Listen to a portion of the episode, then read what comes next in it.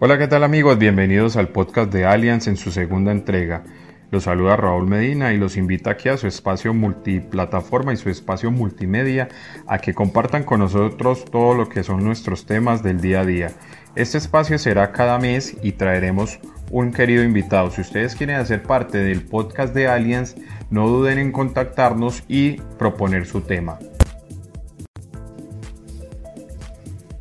El día de hoy vamos a hablar sobre la accidentalidad y haciendo un gran subtítulo en épocas de pandemia. Lastimosamente el sentido común nos debería estar indicando que las cifras deberían ser mucho más eh, generosas, pero lastimosamente eh, la accidentalidad sigue creciendo, inclusive en este confinamiento por ocasión del COVID-19. Especialmente se ve una problemática grandísima en sectores del transporte como son las motocicletas y las bicicletas en territorios o perímetros urbanos. También en carreteras se está viendo mucho la accidentalidad en eh, transporte de carga pesada, excesos de velocidad, microsueños, oportunidad de hacer varios viajes, pues porque las vías están desocupadas. Esto hace que las cifras vayan aumentando de una manera preocupante.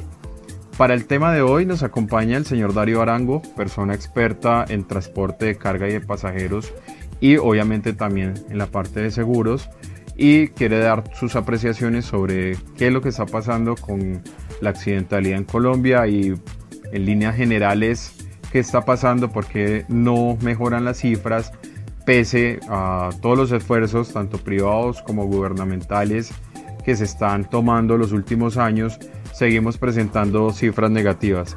Bueno, Darío, te queremos dar la bienvenida y muchas gracias por estar en este espacio, en el podcast de Allianz, en su segundo capítulo.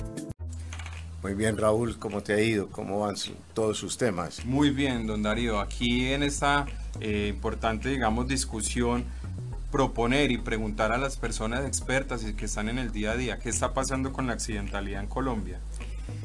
La accidentabilidad en Colombia ha venido creciendo más que en el número de eventos en proporción al parque automotor, viene creciendo es en la severidad de los mismos eventos, o sea, los siniestros todos los días son un poco más catastróficos y generan una mayor complicación a toda la rama de la salud que se ha venido impactando demasiado, sobre todo por el incremento en el uso inadecuado de las motocicletas que le vienen aportando a la accidentalidad vial en el país un porcentaje muy importante. Y adicionalmente al tema de la salud, ¿por qué? Porque las fracturas, las eh, lesiones generadas en accidentes de tránsito para los motociclistas son demasiado costosas, no solo en dinero, sino en tiempo y en vida. Bueno, Darío, eh, muchas gracias por eh, la introducción a este tema de accidentalidad. Es hora de leer algunas cifras eh, oficiales de la Agencia Nacional de Seguridad Vial de cuál ha sido nuestro comportamiento en épocas de pandemia, en confinamiento preventivo obligatorio y realmente las eh, cifras no son nada alentadoras. Estamos hablando que en ocho días de cuarentena, estos son meses pasados, eh, tuvimos un índice de 69 accidentes de tránsito en el país. Todo esto pese al decreto de aislamiento preventivo. Ojo, ¿desde qué fecha, qué fecha? Desde el 25 de marzo hasta el 1 de abril se registraron 69 siniestros en el territorio nacional. Desafortunadamente esto le costó la vida a 25 personas y dejaron lesionadas graves a más de 68. Esta información es de la Dirección de Tránsito y Transporte de la Policía y repetimos de la Agencia Nacional de Seguridad Vial. Aquí concuerda con su tesis, eh, señor Darío, las motocicletas en este periodo de tiempo aportaron el 24% de los fallecidos y 41% de los lesionados. Hay que hacer algo con estas estadísticas. Y si hablamos de ciudades, también tenemos que puntualizar qué está pasando en Medellín. Nueve hechos con muertos y lesionados, Cundinamarca con seis. En todo el territorio de Antioquia, excluyendo Medellín, fueron cinco casos Bogotá con 5 casos y Tolima con 4. Estas son cifras que nos alientan a preguntarnos, ¿podemos hacer algo para prevenir o para eh, corregir estas cifras, señor Darío? Tomo como ejemplo el transporte aéreo. En la cotidianidad eh, las cifras de accidentalidad son mucho menor a las del transporte terrestre. No más en las estadísticas que habíamos observado en el bloque anterior, la, en 8 días 69 accidentes es una cifra escandalosa frente a lo que podemos ver en el transporte aéreo. ¿Hay alguna diferenciación entre estos dos tipos y modalidades de transporte?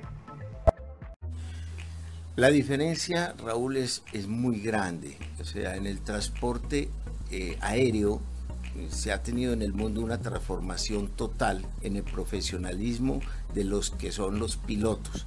Para ser un piloto que transporta igual que el transporte de pasajeros, transporta vida, se requiere una cantidad de cursos y de evaluaciones permanentes.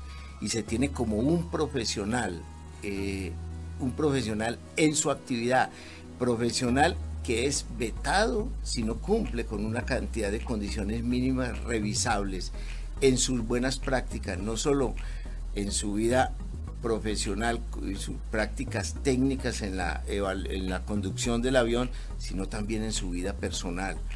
O sea, un piloto está midiéndole frecuentemente sus reacciones, su comportamiento psicológico, su familia, sus prácticas y vemos que en la conducción, tanto en el transporte de carga como en el de pasajeros, estas prácticas no son comunes.